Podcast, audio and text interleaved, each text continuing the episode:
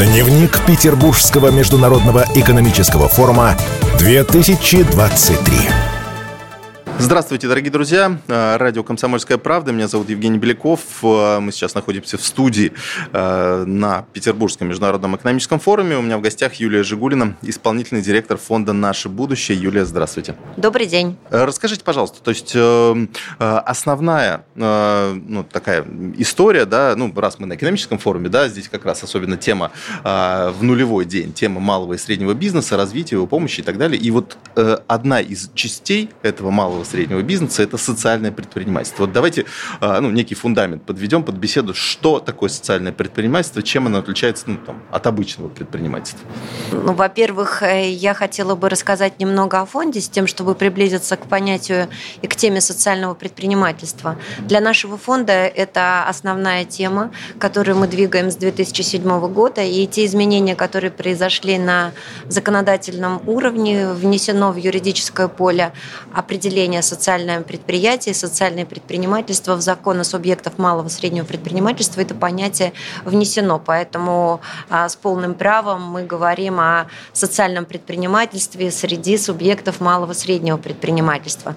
Эта тема подтвердила свою жизнеспособность, несмотря на те кризисы, которые переживала Россия. Тема социального предпринимательства и социальные предприятия укреплялись. И в данный момент мы констатируем количественный рост, поскольку есть реестр субъектов МСП, в котором выделяются социальные предприятия. На сегодняшний день это более 8 тысяч таких субъектов. Мотивация для вступления в реестр – это прежде всего получение той или иной поддержки, поскольку из всех субъектов МСП социальные предприятия именно на старте своей деятельности имеют очень хорошую а, поддержку в части грантовой поддержки в размере 500 тысяч рублей. Эта тема как раз уже длится более трех лет, и это позволяет увеличивать и идентифицировать социальных предпринимателей. А Почему они таковыми являются? Во-первых, в законе определены критерии. Да, на них кстати, можно определить. Понять, да, что... да, определить. Но я лучше скажу по смыслу. С критериями можно ознакомиться, заглянув в закон и расширив свой кругозор в этом смысле.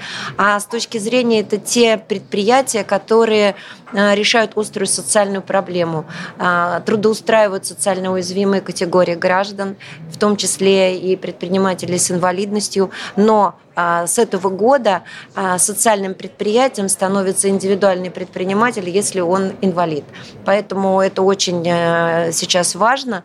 И опять же, статистика такова, что мы не видим большого прироста среди субъектов МСП в категории малый и средний бизнес, но мы видим очень большой прирост среди микропредприятий, поскольку социальные предприниматели, но на стадии своего развития как раз проходят этап от микробизнеса, от самозанятых э, через микробизнес, через ИП. И, соответственно, вот сейчас у нас был питчинг проектов, которые будут э, лауреатами премии, проводимой Министерством экономического развития «Мой добрый бизнес».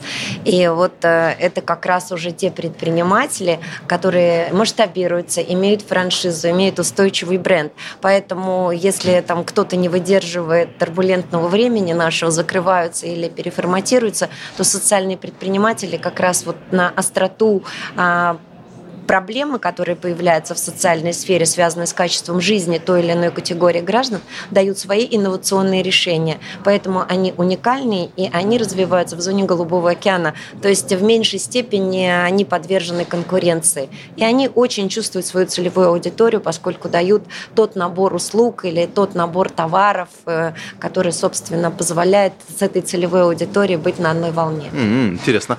А, вот э, ваш фонд недавно делал исследование исследование э, портрета социального предпринимателя. Вот можете его нарисовать нам? Ну, во-первых, фонд делает замеры по портрету социальных предпринимателей уже трижды, третий раз, третье исследование. У нас есть стабильный партнер, с которым мы это исследование проводим. Это компания «Циркон», Игорь Задорин. И вот как раз когда было первое исследование, э, собственно, мы проводили опрос э, людей и задавали, вы знаете, кто такие социальные предприниматели? И, конечно, к нашему огорчению об этом знало очень мало людей. Сейчас э, количество осведомленных в том, что среди субъектов МСП есть социальные предприятия, гораздо больше. Но и портрет не меняется. Вот если мы эти замеры проводили, то а, портрет социального предприятия в России – это образованная женщина в возрасте 35-40 лет с, ну и, как правило, это многодетная мама. Вот, поэтому почему женщина? Потому что вот как раз женщина начинает свои проекты, руководствуясь страданиями и любовью к своему ближнему окружению. И ее и инициатива, ее новаторство да, помогает социализировать ребенка, помочь своим а, пожилым родственникам, а, не утратить то качество жизни, к которому они привыкли. И она дает готовые решения женщине с тем, чтобы и сама входит в проекты, сама их реализует. И таких примеров очень много. Есть, конечно, и мужские проекты, но когда мы начинали свою деятельность, фонд «Наше будущее», э, острая социальная проблема была нехватка мест в детских садах были огромные очереди не только в Москве, но и в других регионах. И, конечно, вот э, наша финансовая поддержка, беспроцентные займы позволили эту проблему оголить, и мы помогали создавать частные детские сады. И, конечно же, и инициатором, лидером таких проектов была мама, которая хотела и работать, и, собственно, в надежные руки передать своего ребенка, а самые надежные руки – мамины руки. Она доверяла только себе и реализовывала эти проекты. Частные детские сады – это, получается, ну, такая это вот наиболее масштабная, да? Ну, во-первых, это наиболее понятная модель целевая, наиболее широко распространенная. Mm-hmm. И, соответственно... А какие еще, кстати, есть? Вот, ну, вот сейчас очень топ? интересные проекты, которые масштабируются, и есть уже франшизы. Это гериатрические центры по уходу и присмотру за пожилыми людьми. Мы понимаем, что острая проблема для России – это высокая скорость старения населения. Соответственно, услуги не успевают а, охватить достаточно большое количество людей, нуждающихся в этом, и поэтому появляется спрос на это, и появляются интересные решения. Вот гериатрия, наверное, центры по уходу и присмотру за пожилыми людьми, кнопка «Забота», много вариантов и э, цифровых решений, и браслетов, ну вот, собственно, и, опять же, э, дома по уходу и присмотру за пожилыми людьми уже с учетом специфики тех или иных заболеваний.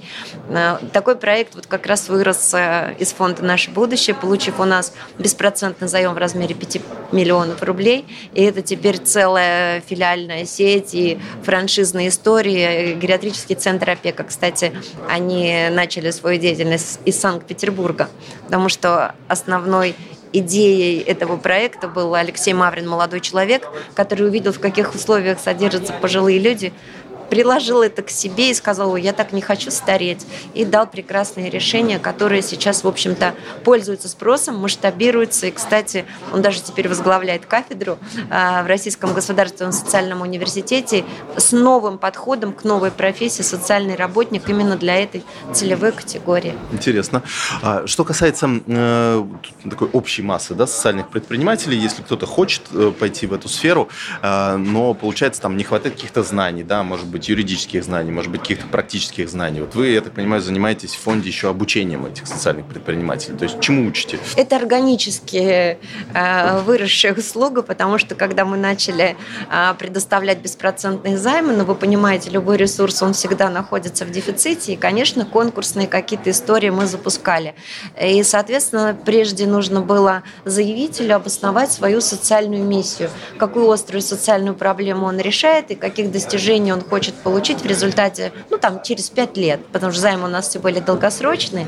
Вот, и мы мониторили как раз показатели по соцэффекту. Но Второй этап э, конкурса – это формирование устойчивой финансовой модели. И вот как раз э, с формированием устойчивой финансовой модели и с пониманием, как жить и работать в рыночных условиях, и из-за большого недоверия предпринимателей именно к нелояльности государства, они все были теневиками, им всем хотелось что-то показать, а что-то не показать. И вот нам, соответственно, приходилось с этими стереотипами работать, и мы запустили школу социального предпринимательства, предпринимательства, где аккуратно, доступно а, пытались показать, что если ты с открытой душой и сердцем, то и, соответственно, тебе и а, все пространство открывает двери, и проекты действительно становятся устойчивыми. Тут пришло понимание гибридной модели, когда реализацией проекта занимаются разные организационно-правовые формы, там, индивидуальный предприниматель, некоммерческая организация.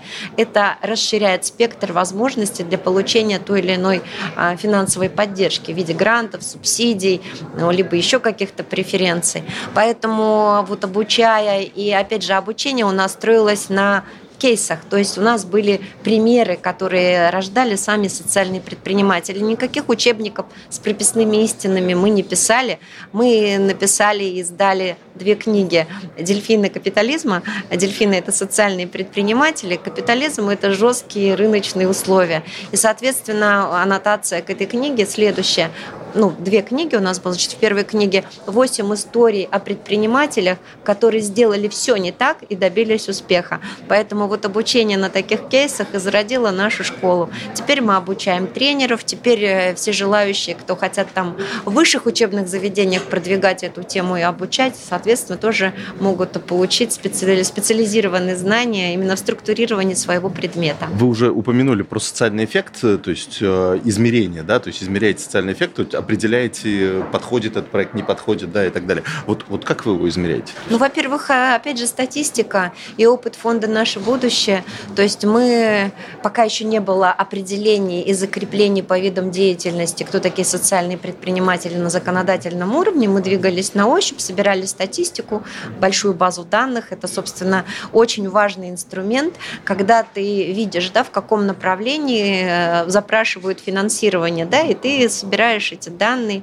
И, а поскольку наши ресурсы были в дефиците, да, у нас каждый год э, в качестве беспроцентных займов предоставлялось порядка 60 миллионов рублей. Займы у нас были от 2,5 миллионов, ну и до 10. И, соответственно, были специализированные э, проекты социально преобразующие. Ну и, соответственно, как мы выбирали? Накопив определенную статистику, мы смотрели, ну, например, опять же, возьмем уже понятный нам пример с детскими садами. Ну, запрашивают 2,5 миллиона на детский сад в глубинке, да, где нет никаких решений, э, дети вообще в садик не ходили, и им нужно всего 2,5 миллиона, чтобы создать группу, ну там, предположим, 15 человек.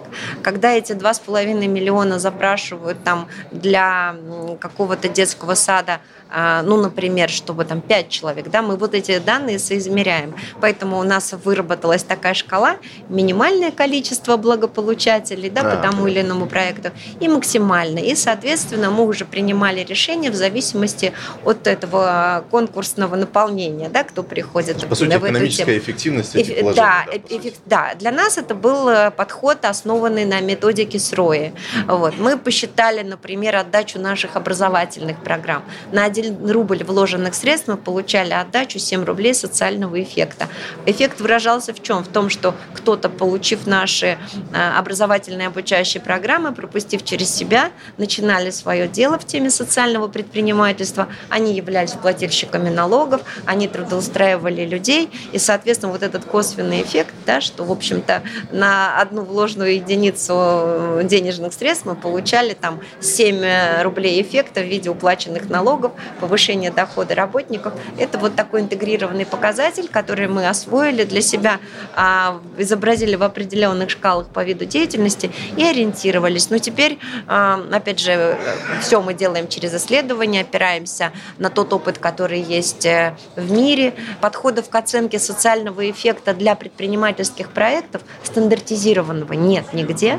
Поэтому мы обучаем социальных предпринимателей а, считать и оценивать свою полезность полезность и свою ценность. Как у товара есть стоимость и есть потребительная стоимость. Если мы будем рассматривать стоимость, то мы непременно придем к прибыли. И основной мотивацией нашей деятельности будет э, прибыль, да, норма прибыли на единицу вложенных средств. А когда мы говорим про полезность, мы говорим о масштабах. Поэтому э, наша единица измерения – это прежде всего э, масштаб деятельности – это масса прибыли, которую мы можем получить на единицу товара или на единицу вложенных средств. Последний вопрос уточ- уточняющий. Да? А, ну, если можно коротко, у вас будет фестиваль «В ритме будущего». Вот можете вкратце рассказать, что там будет? Да, Фестиваль э, «В ритме будущего» – это партнерское мероприятие, это форум, который включает в себя несколько элементов. Фестиваль а, в облегченной форме будут представлены обучающие программы, тренинги с учетом тех трендов, которые появляются. Это диджитализация, цифровые решения, искусственный интеллект, где, опять же, мы дадим а, какие-то инструменты и, может быть, поможем а, социальным предпринимателям эффективнее использовать то, что сейчас, может быть, э, кого-то ввергает э, в стресс, а на самом деле искусственный интеллект – это качественный, надежный помощник, об этом можно будет получить. И будет награждение лауреатов премии «Импульс добра», которые мы проводим каждый год. И те, кто анализируем, опять же, показываем победителей, и вот награждение будет, там будут амбассадоры и среди средств массовой информации, кто продвигает тему социального предпринимательства, и госорганы, и, соответственно, университеты, и социальные предприниматели, которые лучший старт, и так далее, и так далее. Поэтому такое многоплановое партнерское мероприятие. Мы, кстати, его делаем с партнерами, поскольку помимо фонда «Наше будущее» есть еще институты развития, которые продвигают тему социального предпринимательства. Нашими партнерами в этом мероприятии будет фонд поддержки социальных проектов и ГБУ «Малый бизнес Москвы». Ясно. Спасибо вам большое. Я напомню, что успехов в вашей работе. Напомню, что у нас в гостях была Юлия Жигульна, исполнительный директор фонда «Наше будущее». Да, спасибо, спасибо вам. До свидания. Дневник Петербургского международного экономического форума 2023.